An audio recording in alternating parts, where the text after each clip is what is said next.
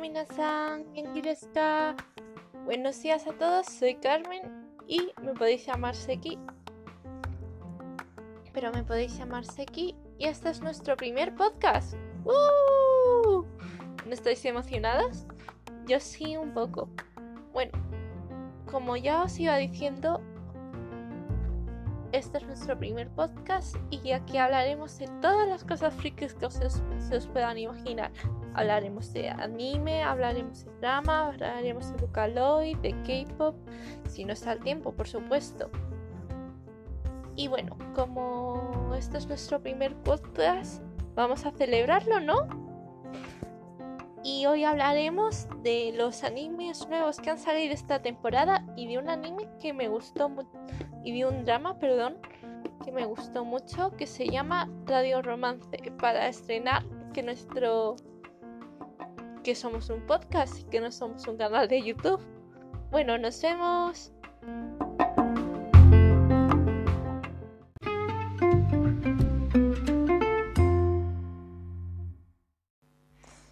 Buenos días a todos. Y como ya os he hablado antes, vamos a vamos a tocar los animes nuevos que han salido esta temporada. En primer lugar tenemos Moonjo no Magme que es un anime del estudio Pierrot, que como ya sabréis muchos, el estudio Pierrot se ha encargado de grandes obras como Naruto, Bleach, Tokyo Ghoul, Yu Yu Hakusho. La mayoría de todos son que están muy bien y son muy conocidos independiente de seas friki o no. La historia se centra en una isla que sale de la nada en el medio en el Océano Pacífico. Esta isla se llama Magme y hay y la historia nos está contando cómo hay exploradores que visitan la isla ya que hay nuevas especies animales, de plantas y de minerales y que esto es bueno y es malo en parte, ya que mucha gente va allí sin saber lo que lo que tienen lo que tienen a su alrededor. Pero bueno, lo bueno es que el protagonista principal de esta historia, el cual me está gustando muchísimo, tiene unos poderes que están muy bien animados también que le permiten ayudar a esos exploradores a cumplir sus objetivos. Y claro, por esto le pagan. El siguiente anime de esta temporada que también me está gustando mucho es Kimetsu no Yaiba. Que que es el mismo estudio de, de Fate, eh, serie que me han recomendado un montón y que me la tengo que ver. Y esta pinta muy bien, ya que trata de un mundo como, como en el de Dororo de la temporada pasada.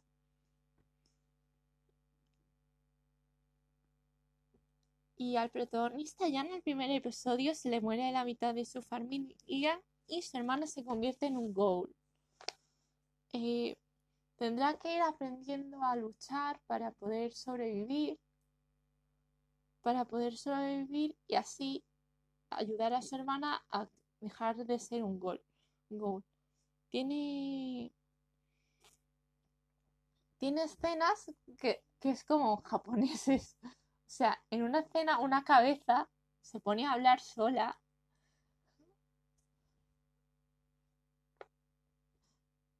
y encima le salen patas y, o, sea, es un goal, pero ya es como en plan de japoneses, japoneses. Una cosa que no me ha gustado mucho, pero bueno, supongo que será como en... Ay, Goblin Slayer, perdón, que se usaba mucho el CGI y, yo no estoy muy a favor del CGI en el anime porque me saca un poco de la historia. Eh, el siguiente anime es Senryu, no, Senryu Shoujo, que es un anime muy gracioso y es de un estilo muy sencillo también. Eh, no sé, no sé, estoy hablando del anime, o sea, del estudio, porque no es muy conocido, pero su premisa es algo interesante ya que pero no pinta, ya que se centra mucho en, en los poemas que se escriben en Japón. Lo que pasa es que no, no pinta que no pinta que, que le vayan a no tiene pinta de que le vayan a dar mucha importancia a, los poemas, sino más a la historia que se desarrolla en segundo en primer plano de la chica y el chico. Pero bueno, ya os lo imagináis. Y bueno, vamos a hablar de los dos grandes de esta temporada, que son Fruits Basket y la famosísima segunda temporada de One Punch Man. Primeramente en Fruits Basket, vaya, cómo se me enreda la lengua. Lo primero que piensas al verla es, Dios, qué recuerdos de cuando te, habías visto la, la anterior. Y es que te dan una sensación de, Dios, qué recuerdos. Oh. Eh, la animación es muy distinta a la, a la que estamos acostumbrados los que hemos visto eh, la, la anterior versión, pero el sentimiento es el mismo, el sentimiento de, de que la chica no se decide, de que, de que va a ser una historia muy bonita, de los personajes con su trasfondo de, de calendario de calendario chino. O sea, me está gustando muchísimo, tengo que admitirlo. Esto mismo quería comentaros que es lo mismo que me pasó cuando me vi la nueva temporada de Sakura Card Captor Click Card, que el estudio seguía siendo el mismo y claro, te traía esos recuerdos de cuando yo me vi la serie, que, a ver, no me la vi cuando las... En realidad sí, me la vi cuando la sacaron en la tele, pero la veía así uno o dos capítulos, pero me gustaba. Y ya más tarde, cuando ya me hice fan del anime, me la vi más detalladamente, más detalladamente y mejor. Y me gustó muchísimo Sakura Card Captor. Y y bueno, la, gran esperada de esta temporada, que es eh, la segunda temporada de One Punch Man. Eh, como ya sabéis, eh, la animación ha cambiado de estudio y entonces la animación no es tan parecida a lo que fue la anterior. De hecho, se ve como el... Yo lo veo como el dibujo... Yo veo el dibujo diferente un poco, solo un poco. O sea, tampoco es algo como el, como el, como lo que ha pasado con Fruit Basket, que ha cambiado totalmente. O sea, en Fruit Basket, la, la anterior versión que había de la, del anime, los personajes yo recuerdo que eran como más achatados. O sea, como más anime y en este son como más realistas. No sé si me explico. Cuando veáis las imágenes, me entenderéis de qué estoy hablando. Pero el caso es que me está gustando bastante, aunque escuché el otro día a un youtuber y estoy casi casi al 100% segura de que se van a centrar, como dijo Calazras en este vídeo, en que se van a centrar mucho en los personajes secundarios, ya que va a perder un poco la gracia de, de Saitama hablando todas las peleas con, sus puños. Solo de un puñetazo. Eso sí, me gusta mucho el malo de esta temporada. Porque parece muy, muy poderoso y parece que quizás no Saitama, pero Llenos quizás tenga un poco de problemas con él. Y de hecho me gusta esa, la premisa de que este malo se considere un monstruo en vez de considerarse un malo es algo que a mí me llamó mucho la atención. Y también me gusta eso de que esté matando a los héroes. Eso sí, no me he visto el tercer capítulo, creo que es, pero no quiero que me maten al héroe de la bici. El héroe de la bici es genial. O sea, todavía le recuerdo de la primera temporada lo heroico que se veía. O sea, viendo que Saitama y Genos y otros héroes como la del pelo verde, que nunca me acordaré el nombre, se vean como así también muy, muy se así también como muy badass. pero me gusta, me gusta el aire de la bici porque es, es como Deku cuando no tenía poderes. Y bueno, esa es mi opinión por ahora de la segunda temporada de One Punch Man. Ya os digo que no puedo opinar mucho porque apenas están comenzando. Pero espero eso. Bueno, nos vemos en un rato. Chao. Y bueno, empecemos con la sección nueva de nuestro podcast. Eh, a la que me ha gustado llamar Recomiéndame un drama. Y el drama de hoy es un drama del 2018 llamado Radio Romance. En esta nueva sección vamos a hablar sobre el argumento, los actores y mi opinión general, mi opinión personal general sobre el drama.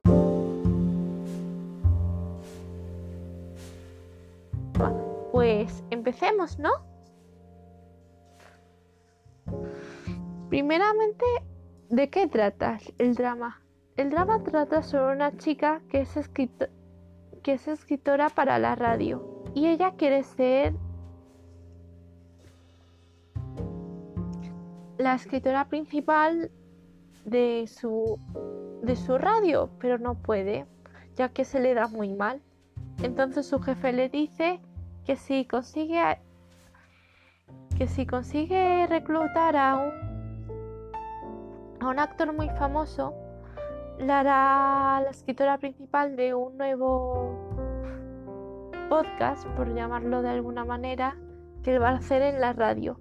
Entonces claro ella intenta convencer al chico que es un actor cuya familia es falsa.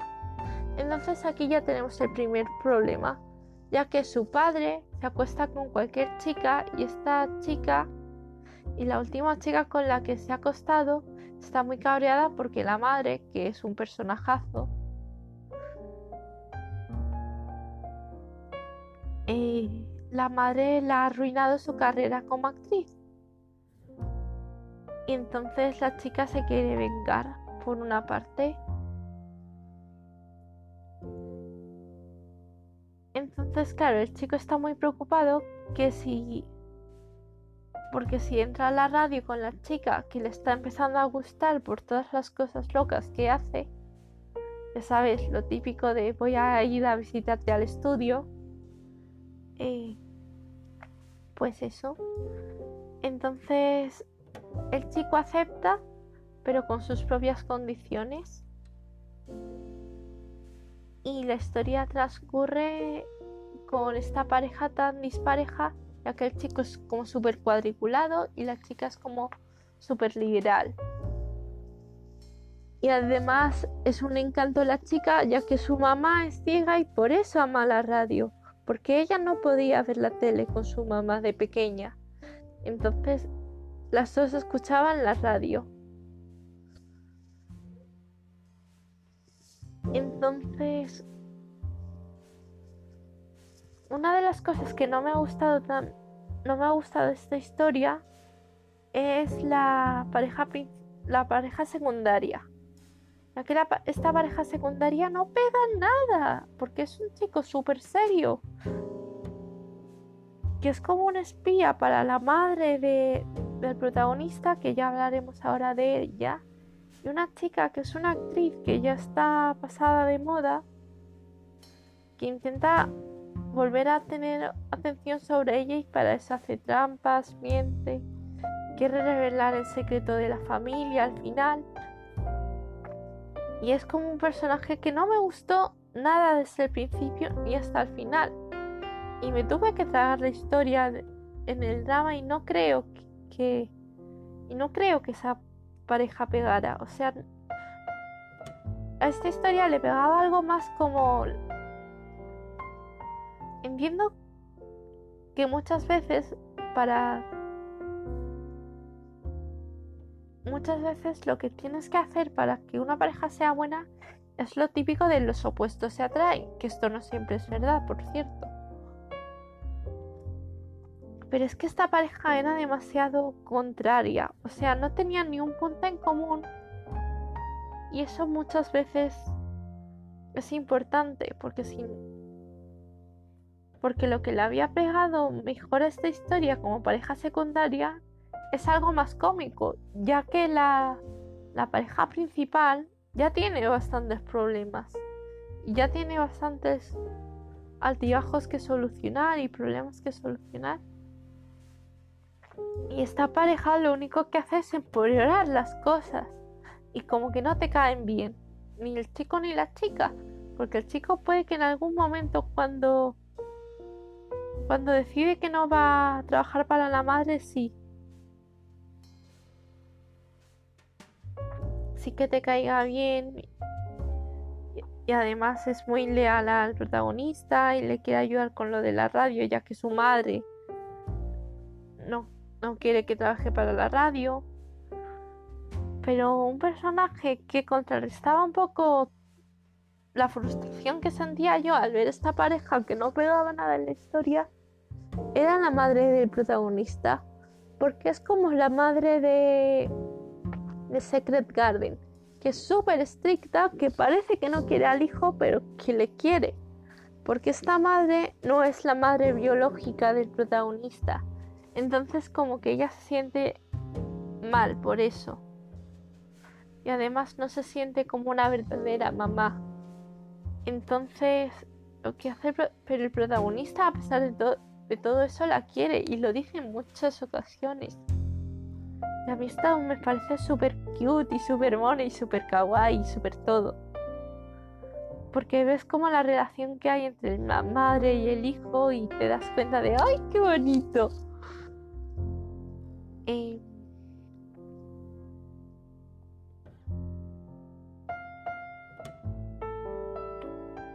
El caso es que la madre es como muy seria y como que quiere muchísimo a... O sea, parece que no le quiere, pero le quiere de verdad porque se aguanta todas las broncas y todo por... Al principio se cree que es por su propio bien, pero después te das, a medida que va avanzando la serie, te das cuenta que lo hace por el hijo. Es como en plan de, eso es una mamá, eso es una mamá.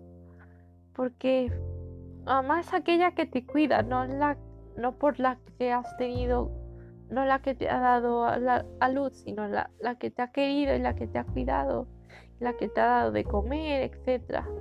Eso es una mamá. Y yo quiero mucho a mi mamá y por eso lo digo. Y vamos a hablar sobre los los actores.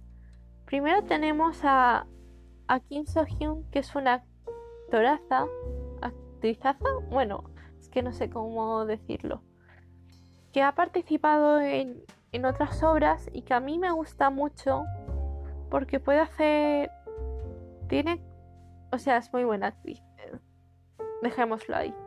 Participó en Hey Goes, Hey Go Let's Fight que es sobre un fantasma y una, una chica que se muere y se convierte en fantasma.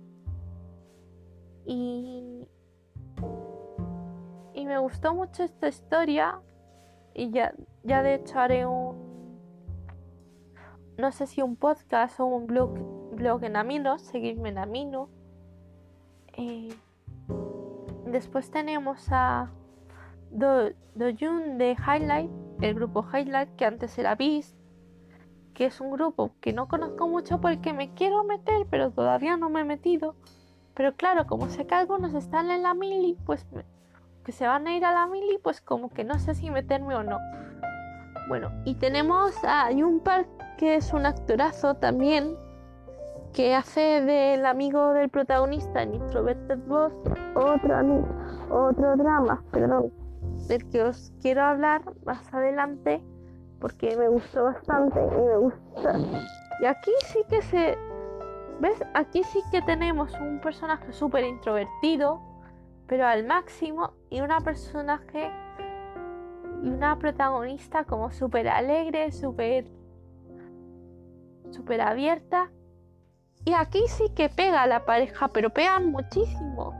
Y es todo lo contrario a la pareja secundaria de este, de este drama.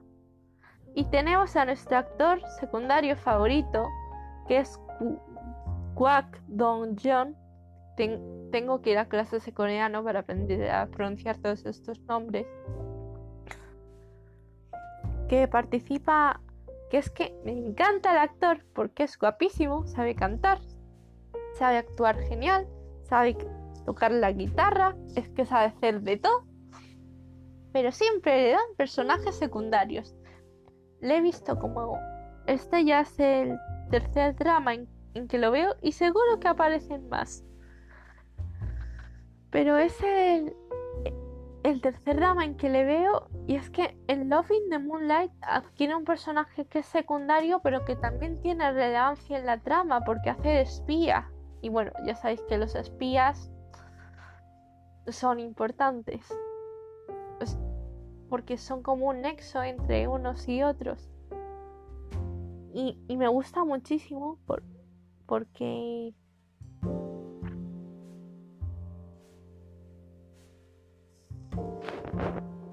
me gusta muchísimo pero es que también sale en My ID es Belleza Gangnam y ahí hace de Zumbe y casi no actúa, o sea, actúa, pero no tiene un personaje así que ni siquiera le vaya a hacer algo a la trama, porque la chica le, o sea, él se confiesa a la chica y la chica le, le manda a tomar por saco, que ya me dirás tú. Otra cosa de que me gustó bastante es el pasado oscuro del personaje principal. Pasado oscuro, no tan oscuro, ¿vale? Pasado gris, vamos a llamarlo. Eso tiene copyright. Eh, eh, porque pasan unas muchas cosas, ya que el protagonista, esos protagonistas se conocían de pequeños, pero pasa algo con otro chico que si os digo más ya es haceros spoiler, pero este pasado oscuro, bueno, gris, le da como un aspecto un poco más profundo a la historia que ya nos estaban contando. Y de hecho, Kwak Dong John eh, adquiere un poco de importancia como personaje secundario cuando él es el que como que abre esa brecha, esa vieja cicatriz en el personaje principal. Y me gusta mucho eso. Bueno, vamos a hablar de la nota final que le vamos a dar al drama. Y yo le voy a dar un 8 de 10 porque me gustó. Yo os digo que no le pongo el 9 o el 10 porque primeramente eh, John Don John, perdón, tiene un papel muy secundario en la historia y no se lo merece. Segundo, porque no me gustó nada la pareja secundaria. Es que no la soporté desde el principio hasta el final. Y bueno, vamos al siguiente segmento.